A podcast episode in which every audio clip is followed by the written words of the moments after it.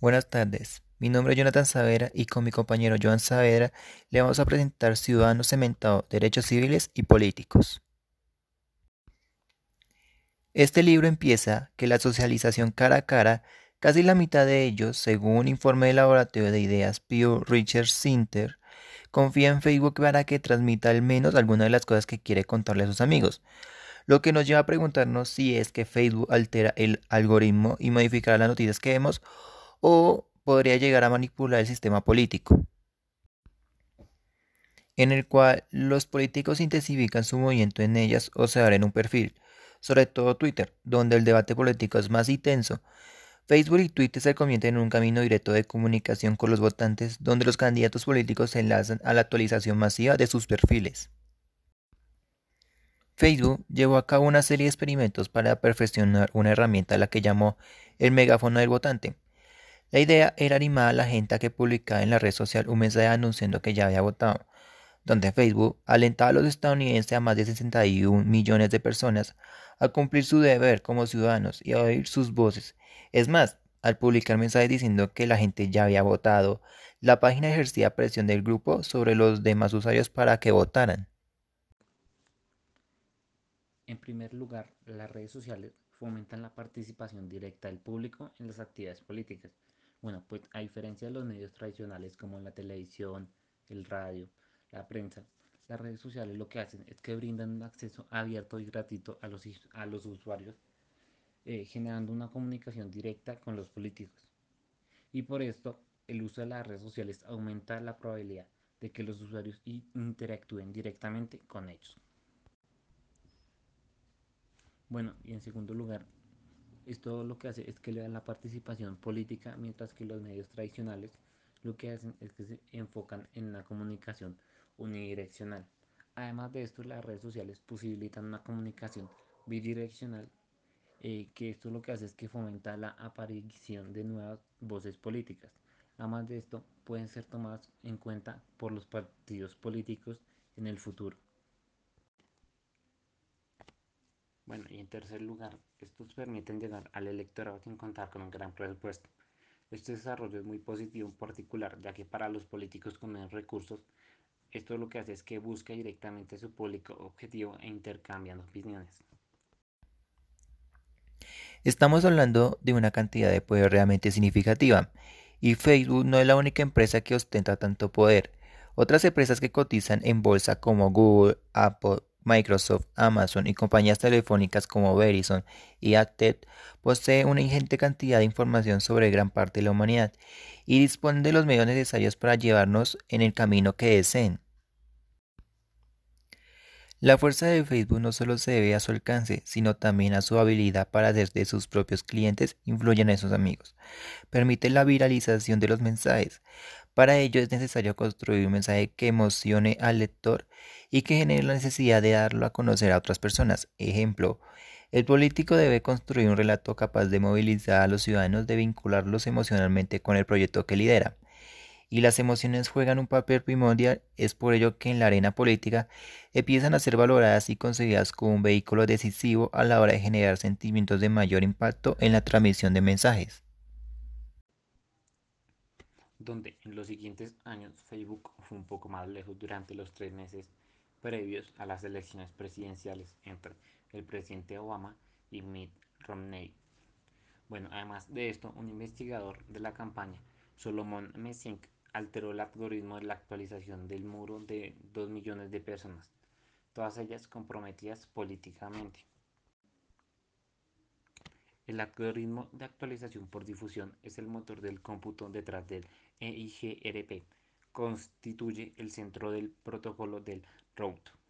Bueno, el protocolo de enrutinamiento de puertas del enlace interior mejorado. Facebook es como el mago de Oz.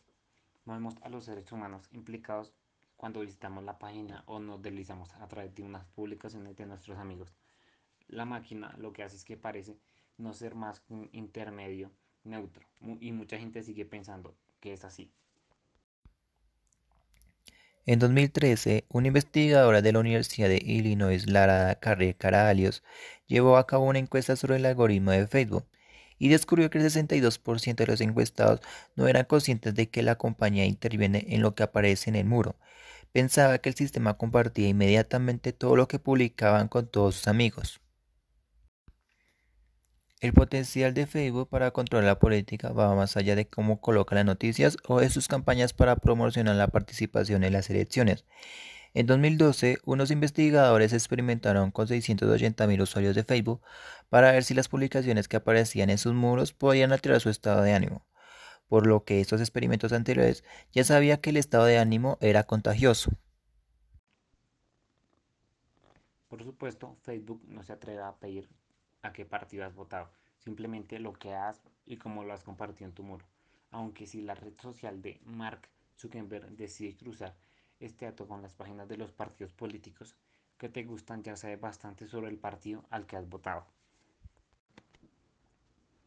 Nuestro estudio sugiere que la influencia social puede ser la mejor manera de incrementar la participación en las elecciones.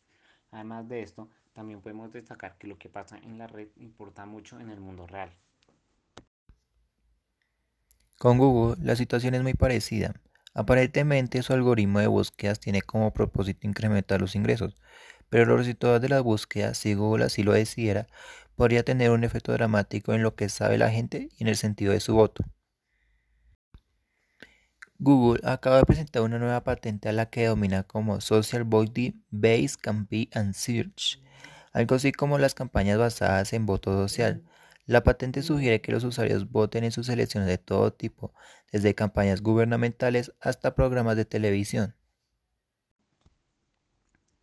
Donde Robert Epstein y Ronald E. Robertson pidieron a los votantes indecisos en Estados Unidos e India que usasen un motor de búsqueda para informarse sobre las elecciones y cómo iban a celebrarse un poco después. Además de esto, los motores que usaron estaban programados para sesgar los resultados favoreciendo a un partido frente al otro. Bueno, según, según afirmaron, estos resultados cambian un 20% las preferencias de voto. Donde Robert Epstein y Ronald E. Robertson pidieron a los votantes indecisos en Estados Unidos e India que usasen un motor de búsqueda para informarse sobre las elecciones y cómo iban a celebrarse un poco después. Además de esto, los motores que usaron estaban programados para sesgar los resultados favoreciendo a un partido frente al otro. Bueno, según, según afirmaron, estos resultados cambian un 20% las preferencias de voto. La información que recibimos sobre estos gigantes de Internet proviene fundamentalmente de la infama proporción de investigaciones propias que comparten. Además de esto, sus algoritmos son secretos del mercado fundamentales. Además de esto, desarrollan su actividad en las sombras, Todavía no puedo decir que los algoritmos de Facebook o Google sean ADM políticas porque no tienen ningún tipo de daño de prueba que estas empresas usen sus redes para provocar daños. Aún así el potencial que tienen para llegar al abuso es inmenso. La integración del voto online con un motor de búsqueda supuestamente es una de las herramientas con varias funciones. Al estar las búsquedas directamente relacionadas con las preguntas de las encuestas, los votantes estarían mejor informados sobre sus opciones. Además, con el procesamiento de los votos en tiempo real, las preferencias del usuario estarían registradas con mayor precisión al realizar el voto. Sin embargo, con el paso del tiempo, los políticos demandaron una aproximación más detallada, una que idealmente llegará a cada votante individual con un suelo personalizado. Este deseo condujo al nacimiento de las campañas de correo directo, tomando prestadas tácticas del sector de las tarjetas de crédito, los equipos operativos políticos generaron enormes bases de datos de clientes que eran votantes en este caso. El uso de las redes sociales para la comunicación política le permite al público obtener más información sobre la política. Por ello se puede decir que es importante que los actores políticos utilicen las redes sociales para fomentar la educación política y así dar a conocer sus propuestas. Estas estrategias no se limitan a las campañas, además de esto contaminan el ejercicio de nuestros derechos civiles, políticos y grupos de interés que utilizan los métodos de segmentación para hacer un trabajo sucio. Además, para los políticos, gobiernos y movimientos sociales, las redes sociales se han conformado en una herramienta para ayudarlos a fortalecer sus vínculos con sus votantes coordinar actividades, programar acciones y difundir mensajes. A pesar del desarrollo de la microsegmentación, las campañas políticas todavía destinan de media el 75% de su compra de espacios publicitarios en los medios de comunicación a la televisión.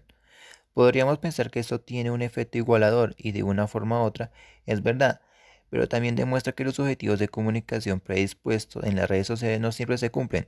No obstante, se evidencia que gracias a las redes se logra un posicionamiento importante de candidatos y movimientos políticos. Como suele ocurrir con las ADM, los mismos modelos que pueden infligir daños también pueden usarse para beneficio de la humanidad. En lugar de cementar a los ciudadanos para manipularlos, se podría establecer una lista de las personas a las que se puede ayudar prioritariamente.